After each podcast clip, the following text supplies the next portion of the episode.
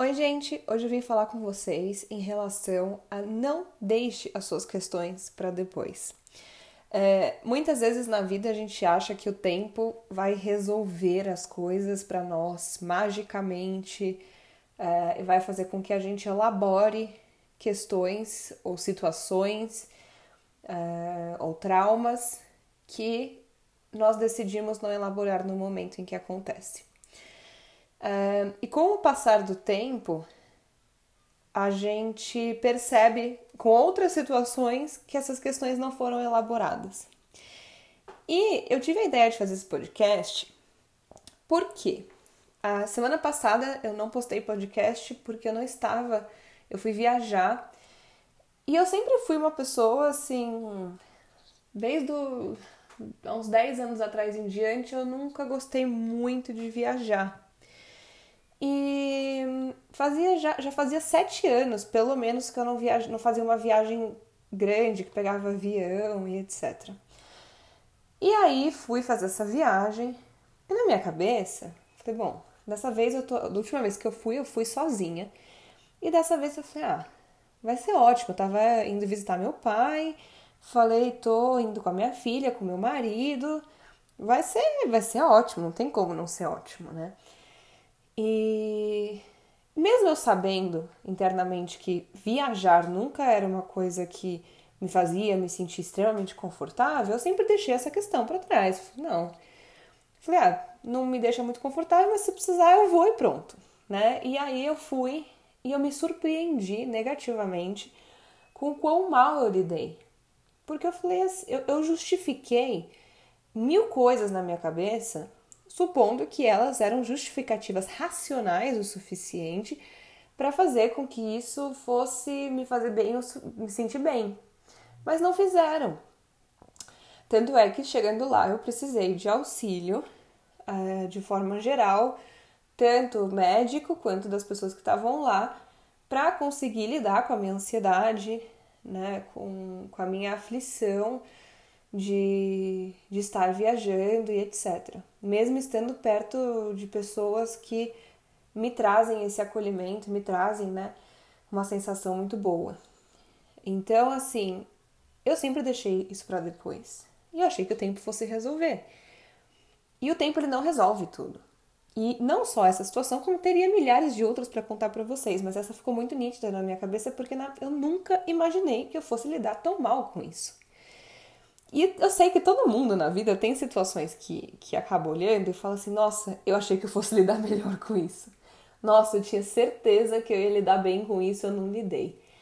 É, isso às vezes nos mostra questões que precisariam ser elaboradas e trabalhadas e olhadas e que não estão sendo. É, e assim, gente, o tempo, quanto mais o tempo passa, mais complicado fica da gente lembrar em termos de memória mesmo de algumas coisas. Então é sempre válido, porque a gente consegue ter uma elaboração muito mais rápida e muito melhor das questões quando esse tempo ele é mais curto, né? Passado o que aconteceu. Porque quando a gente passa por uma situação e a gente olha para essa situação e fala, nossa, eu achei que eu lidaria melhor do que eu lidei, isso traz para nós uma sensação de, nossa, eu não me conheço, né? De falta de autoconhecimento mesmo. E isso gera muita insegurança. Então, eu até comentei isso com as pessoas, assim, eu gosto de, de trazer essas situações práticas, porque isso acontece, nós todos estamos sujeitos a passar por isso, seja psicólogo, seja não psicólogo, né? E eu falei, eu falei pro, pro meu marido, eu falei, nossa, eu fiquei decepcionada, eu fiquei frustrada de sentir que um, que eu não conhecia esse, essa dificuldade, né? Na verdade, assim, conhecia, mas não reconhecia que era algo tão importante. Porque eu sempre achei que tudo bem deixar para depois. Falar, ah, nunca viajo mesmo, então tudo bem deixar para depois, tudo bem deixar para lá, tudo bem, não sei o quê. A gente sempre acha que temos outras prioridades no momento, né? Até que a gente vai guardando, a gente vai guardando, a gente pode até pensar nisso como uma sala, né? Vamos pensar aí que a, a psicanálise, ela. Eu não sou psicanalista, mas ela tem um termo que, que eu gosto bastante, acho que fica muito claro. Eu lembro muito bem quando eu tive aula de psicanálise na faculdade e o professor ele usou esse exemplo e eu achei muito válido, que era desse dessa sala, para explicar o que, que é o recalque para psicanálise, né? Que o que, que é, é a gente é, guardar as coisas que nos acontecem. Então, vamos supor que a gente está nessa sala e vem um trauma. E aí, esse trauma ele é recalcado, então ele é guardado nessa sala de uma forma mais ilustrativa. E aí vem um segurança na porta, que seria a resistência, que faz com que a gente fale: não, eu não lembro do que aconteceu para eu me sentir assim, eu não lembro do que houve, eu não tenho lembrança clara, não sabe? Porque fica esse segurança na porta.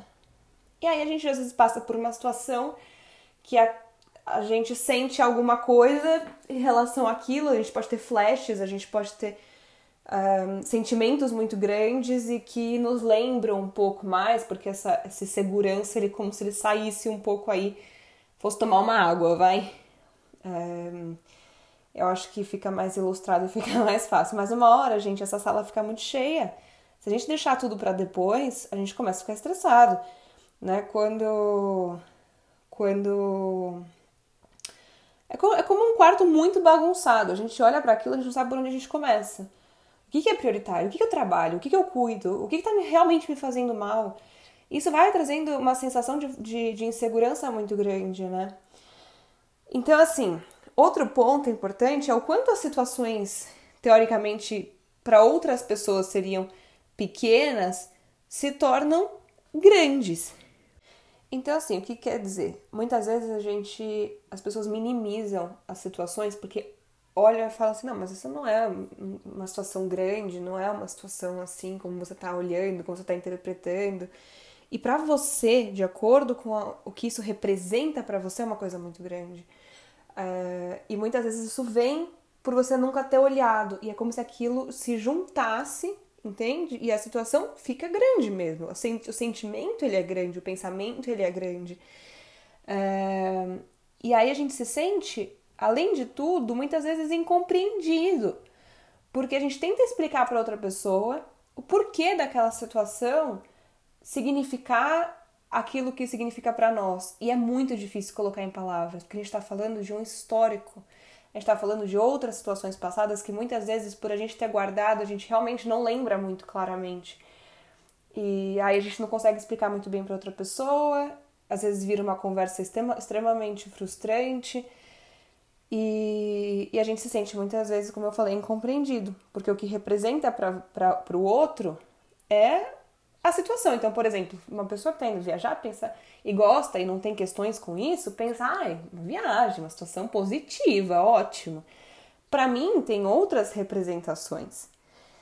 É, e eu penso, de acordo com o meu histórico, que não é positivo em relação a isso.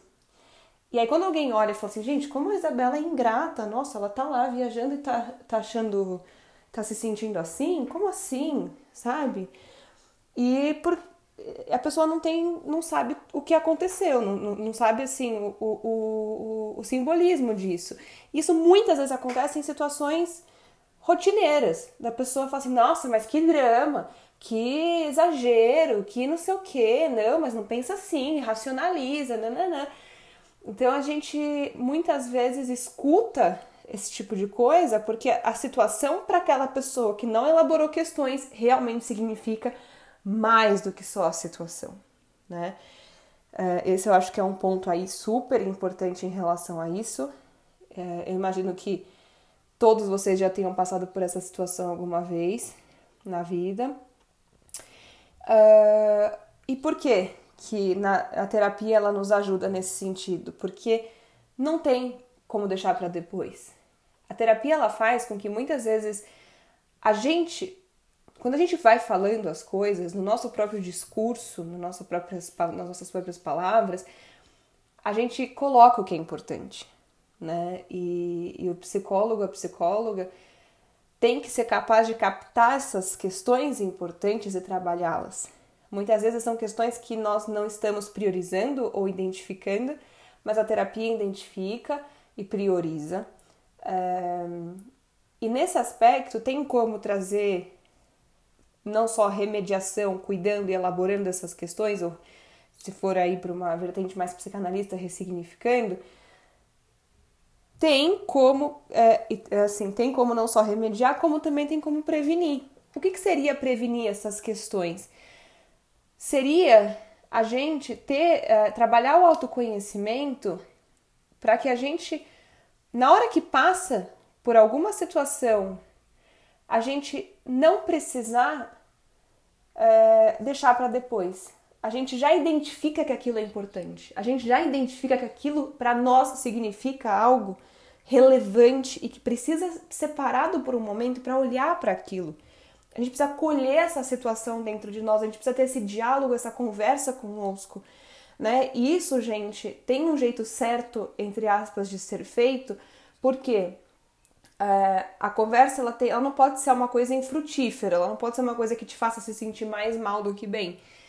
Então, é, a terapia ela faz com que a gente aprenda a ter essa comunicação conosco, tanto na forma preventiva quanto na forma remediativa daquilo que a gente falou, não, deixa para depois, que isso hoje em dia não é mais um problema para mim.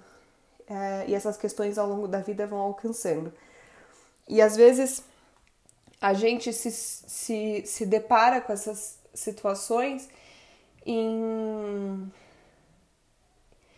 É, não sei se vocês já tiveram essa sensação, mas tipo, até às vezes em forma de imagens mentais, sabe? Quando você tá.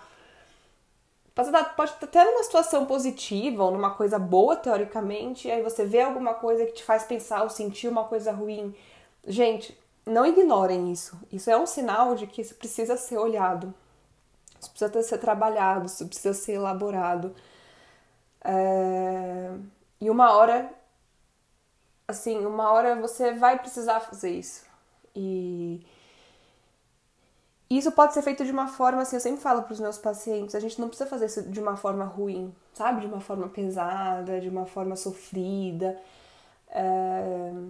Eu sempre brinco que um, um bom psicólogo, ele trabalha as questões até muitas vezes de uma forma que o paciente não percebe que está sendo trabalhado, ele só se surpreende depois que já foi. Claro que tem questões que, que a gente trabalha diretamente, né, pontualmente e, e ok, mas tem esse outro lado também. E eu não acho que o processo da terapia ele tem que ser sofrido. E é, muita gente fala assim: ah, mas eu vou mexer no que está guardado, vou mexer naquilo que é passado, vou mexer naquilo que é. naquilo que, tá quieto. Será que vou ficar pior? Será que eu vou sofrer mais? Gente, tem formas de fazer isso, né? E, e se for feito da forma certa, não, não vai. É só. É, é a mesma coisa da história da sala. Assim, se você vê uma sala bagunçada e você pensa, ai, mas tá bagunçada, se eu mexer, vai ficar pior a bagunça? Depende, você vai mexer para bagunçar mais ou para arrumar. É a mesma coisa, tá? Você vai mexer para colocar mais coisa ou para organizar e colocar o que tem no lugar? É, você vai colocar o que tem no lugar e vai deixar outras coisas boas entrarem, você vai ser seletivo naquilo que entra, vai deixar qualquer coisa entrar na sua sala. Eu gosto dessa analogia, porque pro nosso psicológico eu sinto, eu percebo que é da mesma forma. Então, assim, espero muito que vocês tenham gostado. Não deixem as suas questões para depois, elaborem, olhem para elas priorizem as suas questões. Ninguém vai fazer isso por você, tá bom? Um beijo até semana que vem.